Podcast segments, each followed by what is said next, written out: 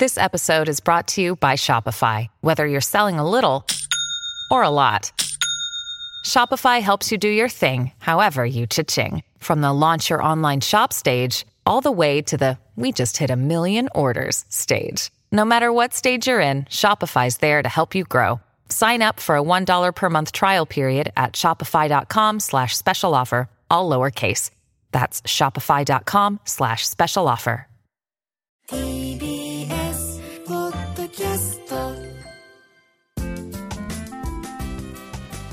回はゲストの方をお招きしています。SNS やライブドアブログでの坊やの育児を描いた漫画がとっても可愛くて面白くて愛おしいダルダルのダルコさんです。よろしくお願いします。よろしくお願いします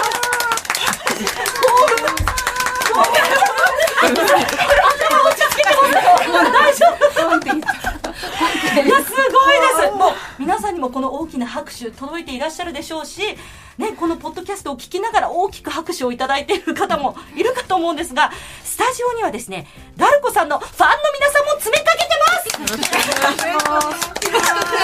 ろしくお願いします。ということでえ来ていただいているのはいちごさんスイカさんそしてスタッフの長田さんです。よろしくお願いします、お願いしもうます三人大興奮。ということで。もう我々ヘビーなダルコ読者でして、でこの収録決まったのが年末でしたからね、うん、で楽しみが先にあるって素晴らしいことだなって思いながら年末にってすごいそうですね。で、3人でね、LINE グループ。を作って、この回が私は響いたとか、いろいろなんか、こう見せ合ったりして、で、議論を深めてまいりましたので。今日のこの収録のために相当またただでさえ愛があるのに愛を深めて煮煮詰めてきましたあの、そう、初回から読み直してますから。そうなんですよ。年末の押し迫った時ずーっと読んでます。ちょちょっとそうそう忙しい。そうそうそうそう。で改めてその愛を再確認してきたっていうことなんですけどあのダルコさんこういった収録っていうのは？初めてです。もう完全に初めてです。声を出すっていうのも、あんま、声もどうですか？出してないですね。漫画でしか出てないので震えております。いやすごいもうこの TBS の社屋の中に入る前に10分ぐらい立ち尽くして、長い。でっかいビルだな。もう無理だ。入れないと思って。意を決して来てくださったダルコさんなんですけれどもどうですか？この興奮具合をご覧になってああ、いやでもすごいありがたいなって思って、こうこうやって読者の方と面向かって話すことってめったにないので、嬉しいとともに触れる。大丈夫かな。いや、これはちょっと本当に愛を語り出したら長くなりそうですので、ちょっと先に皆さんのご紹介をさせていただきますね。まず、ダルコさんですが、えこの収録の時点では1歳10ヶ月の坊やがいらっしゃいます。1歳10ヶ月の坊や、最近はどんな感じでしょうか？はあまあクリスマスにサンタさんからプラレールをもらったので、もう一日中プラレールを手でわーっと走らせて、あずっとプラレールのガチャンガチャンっていう音が鳴り響いてる。そんなそんな毎日です。ーもうそれが止まらないっていう感じで。寝る間際なんかもうプラレールを持って寝落ちする感じ、へー。あ本当ですか？そうです全然離れないんですよ。ねなんかあの、あれじゃないですか、ちっちゃい子ってプラレールの、あの、走っている電車の高さに目を合わせて、じーっと見てませんか、あなんか自分が多分電車乗ってるような気分なんですかね、あれ。なんですかね。なんかずっとこう見てるようなイメージありますけど。逆にペターンってなって。ペタってペタペタみたいな。いや、可愛らしい。でもそんな坊やのこともね、皆さん漫画を通じても、ね、プラレールのやつもね、出てます。最近ね。ね、あの坊やがね、ありがたや面白い。もう親戚の集まり会みたい小さい頃から見てる。生まれた時から見てるから。さあ、そして、いちごさんは1歳5ヶ月の女の子ですけれども、はい。今はどんな感じでしょうか？今、ちょっと早いかもしれないんですけど、イヤイヤ期みたいなのが到来して、とにかく何をするにも嫌だ、嫌だって言って、へなんなんでしょう、早いんなんまだイヤイヤ期プロローグみたいな感じなんですかね。えなんかきっかけっていうか、あ、ついに来たなみたいに感じたことあったんですか？ちょっと言葉を覚えるようになって、で、これがいいって聞くと、嫌だみたいな。そっちじゃなくてこっちみたいなことを。それじゃなくて豆腐が食べたいとか。へそれじゃなくてチーズが食べたいみ食たいな。べ物も。そうなんですよ。豆腐チーズみたいな。えーすごい。豆腐チーズって言って。豆腐チーズチーズのパン。はい、じゃあ、ではい、パンって持っていくと、なんか違う、いやいやいやいや、みたいな。もうどうしよう、みたいな感じで。2歳とかになったらどうなっちゃうんだろうと思って、今、ゾッとしてます。本当ですね。もっとこう激しくなっていくのか、それともだんだん早く落ち着くのか、みたいな。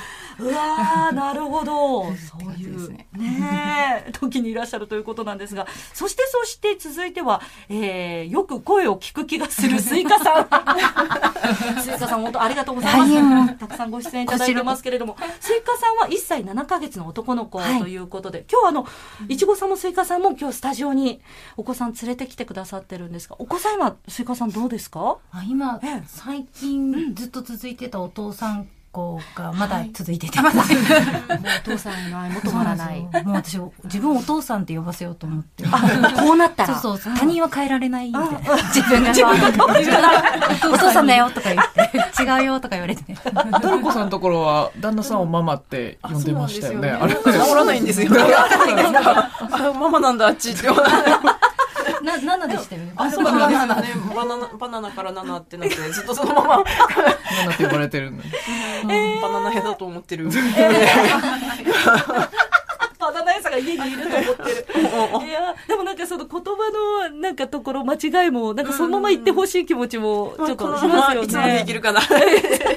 いけいけっていう気持ちで。そうですねかわいい。じゃあ、スイカさんは今、私がパパだよっていうことで、少しでも自分の方に来てくれる作戦をも立ててらっしゃる。当愛が欲しい愛が息子の愛が欲しい息子の愛を求めている。すごい釣れないんですさあ、そして、長田さんは1歳4ヶ月の双子の男の子がはい。いらっしゃいますが、最近はどうでしょうか？最近あの、私、鼻水吸引器すごい好きなんですけど、好きなん合計いですけど、くつも、5つ6つ持ってるんですね。ついにこの前え、双子の片方が自分で、あの、ピジョンの鼻水吸引器を鼻に持ってって、こうやって鼻、あの、ボンジュールをつけてるんですけど、あの、細い先のやつ。こうやって、鼻自分でやり始めた。入れて、こう待機してるんです。ずっと待ってて。で、スイッチ入れてあげると喜んで、そのままシュポッシュポッってやって、で、切ると泣くっていうのを、えー、さんに気づいちゃったなんかそう。で、でもその時はあんま詰まってなくて、なんか、まあ、すとりあえず入れてるって感じだったんですけど、この前、つい最近、ちょっと取れ、自分で入れてて、シュポって取れて、はっってなんかびっくりしてたの。感動って、ちょっとビクってしてたんです。すごい、でも自分で入れる子ってなかなかいないんですよ、ね。セルフ自動鼻水吸引。すでももう一人、そうかね、やっぱり家族で。もう一人がダイヤルをひねられひねれるようになったので、でもこの子はできないんですよ。自分で入れる子はできないから、だから兄弟でね、あの、連携すれば勝手にやっといてくれる。共同作そう、双子の初めての共同作業が鼻水吸引器。じゃあさらに極みに到達そうですね。しそうですね。はい。親幼子でちょっと、はい、吸引を楽しんでいます。えそんな皆さんにお集まりいただいてるんですが、そんなお三方にはですね、今日はダルコさんの素晴らしさ、もう大いに語っていただきたい。で、私はここが好きとか、これに救われましたっていうお話を伺っていきたいなと思うんですが、スイカさんはどうでしょうか？夫もダルコさんのブログ読んでてでもあの夫全然 SNS もやらないしなんかちょっとネットに対して僕はちょっとみたいなスタンスもスカしてるんですけど。でもあのダルコさんのはすごい見てて「今日ダルコさんさん見た?」とかって向こうから言ってくるんですよ。で「あ見た見た」とか言えって。最初スイカさんが見つけてでこれ面白いから読んでみてみたいに紹介して二人とも読むようになったっていう。そうなんか読みながら「うん」とか言って言ってたから「どうした?」って言われて「ちょっと見て」とか言ってたら見るようになってそしたら自分で検索して見るようになって。でなんだなんかそれでも本当にダルコさんに今度お目にかかれるって言ってダルコさんの魅力をちょっと私は言語化したいからって言って何回かこうディスカッションして。夫婦でディスカッション。見たんですけど、なんだろうなんかやっぱりこうまずあんまりこう飾ってないっていうところなんですけど、あの飾ってないにしても人っていっぱいいると思うんですけど、無理にこう茶化してもないし、なんか美化もしてないし本当にそのまんまなんかもう投げてくれると思うんですよ。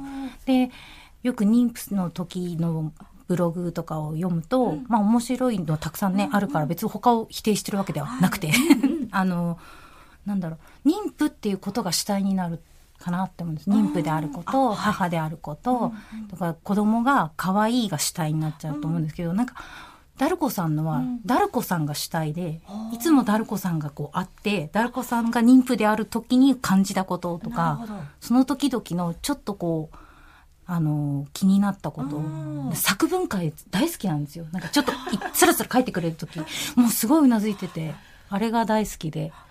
そこにもうダルコさんがしっかりいるから、ダルコさんがこういうことを経験したんだとか考えられたんだっていうことが伝わってくるのが、妊婦交代こうあるべきみたいなのは感じなくて、あこの人はこう思ったんだとかあそうだよねって普通にこう人から聞いて自分が共感できるとこもあるし、なんかし気づいてなかったのにダルコさんが言ってくれてそういえば私もそうだったとかって気づくことが多くて。それがなんかすごいなんだろういずっとこう妊婦の時って結構だるくっても言っちゃダメ感が。ああ幸せなことなんだしって。分かってあ妊娠したんでしょって言って、はいはい。でも分かってても注射は痛いじゃんみたいな、うんうんなんかもうだるい時はだるいじゃないですか、でも言っちゃダメ感があるけど、言ってるいいんだみたいな。そういうのとかで、えダルコさんそういうのは意識して？いやもう完全に今日のお気持ちっていうなんかただそれだけでわーっと書いていて、まあまあ、だから多分ありのまま書けたと思うんですけど、もう何の計画もなくただ書き散らして投稿しているだけという適当なブログなんですけど、うん。なんかこう本人が透けがちみたいな回ありませんでしたっけ？あのありますあれは、周りの人がこう妊婦さんあ幸せねみたいなこと言ってあのそのダダルコっていう主体がこう透けてるみたいな。みんなお腹しか見てない。そうなんですよ。の中身しか見えてない。私を見ずに好きの中を。私消えてるっていう。あ 寂しいですよねちょっとあーでそれにきっと共感される方もたくさんいらっしゃる。うんななんだろうねそんなに深く考えずに唯一、単純に楽しいと思えたのが、あのタルコさんのブログだったんですよね。他はなんかこうああ私もこうしなければみたいなのをなんとなく私が勝手に感じちゃうんですけど、なんかダルコさんのはこうだらーってしながらあお腹重いとか思いながらって見てられる。マジ無理みたいな今日も無理だったやっぱやっぱ無理だよねってきっと明日も無理いう。えー、ダルコさんがでももともとそういう性格っていうのはもちろん。まあそう思ったことをそのまま言ってしまう人間ではまあそうですねまあ無理なことは割とそのまま無理って言ってしまうところがあってそれがまたたくさんの方をね助けてくれてるんだなっていう気がしますね。えいちごさんどうですか？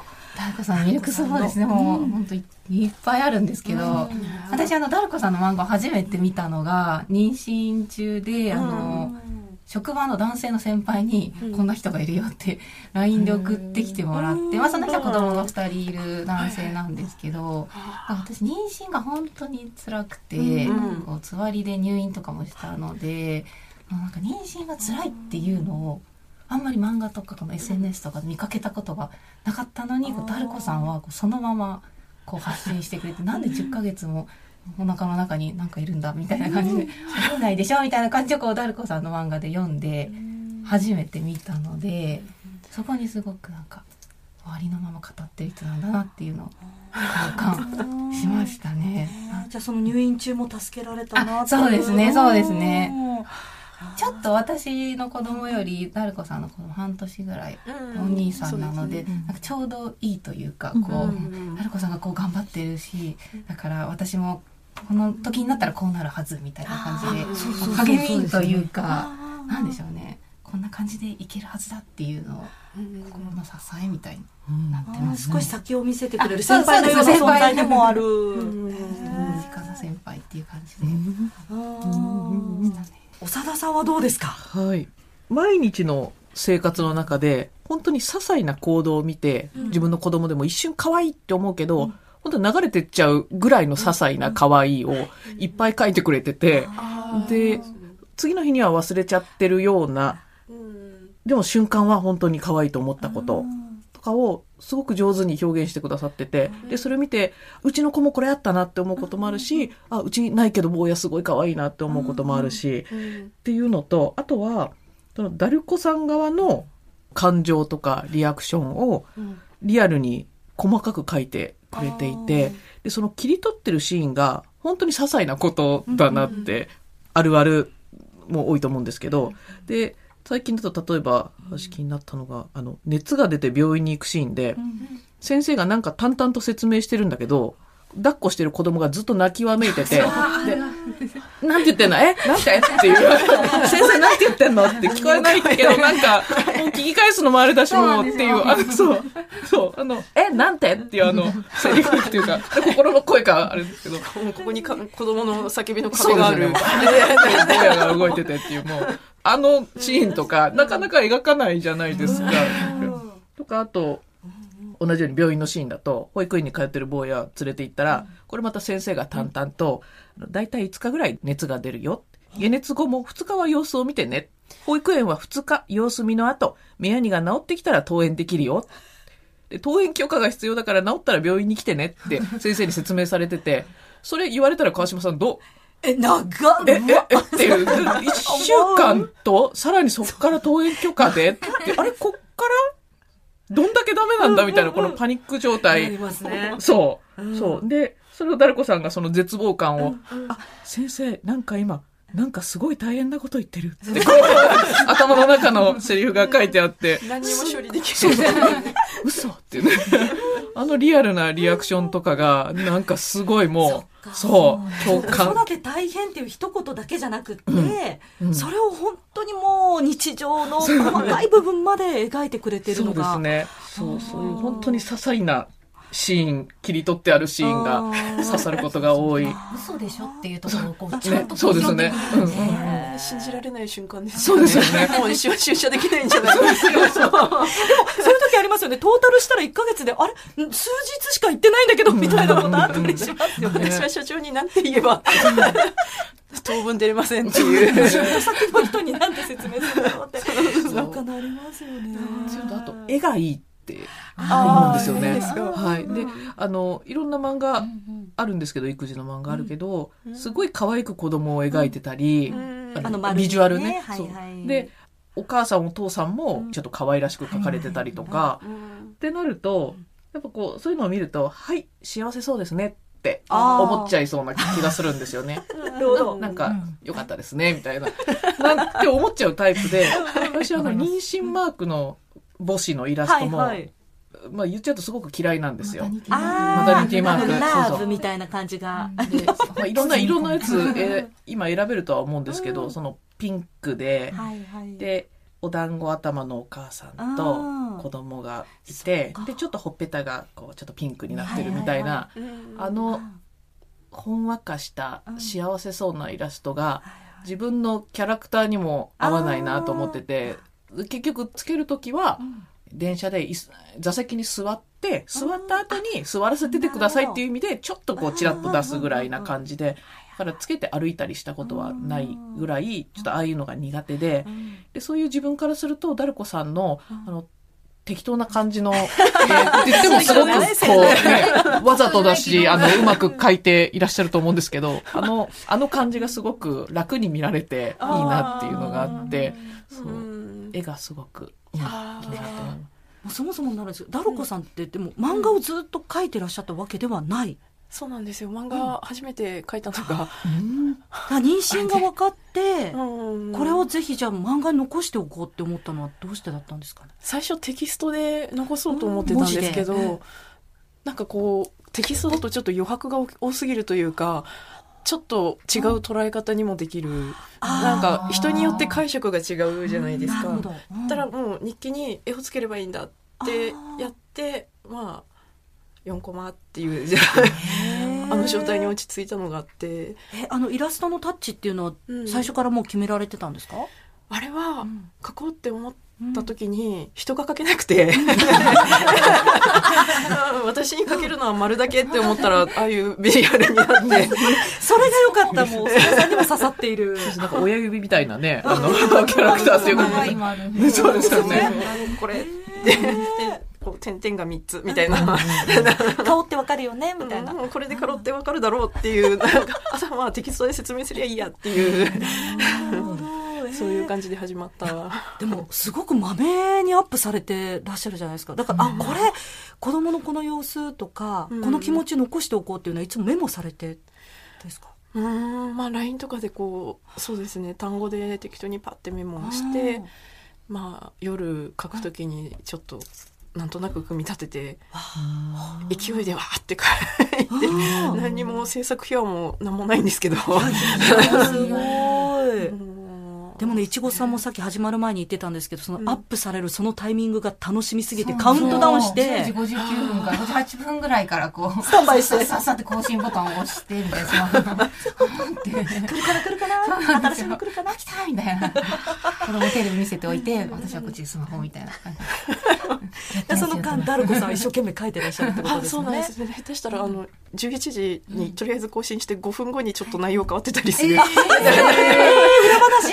これこういうことじゃないって言ってこう更新し直してしてるので、まあ、ちょこちょこ内容不誠実な更新の仕方してる。通知とかも来たら、来たー来たやった やった。今回のベビマヨ座談会前半はここまでです。え同時に配信されています後半も皆さんぜひお聞きください。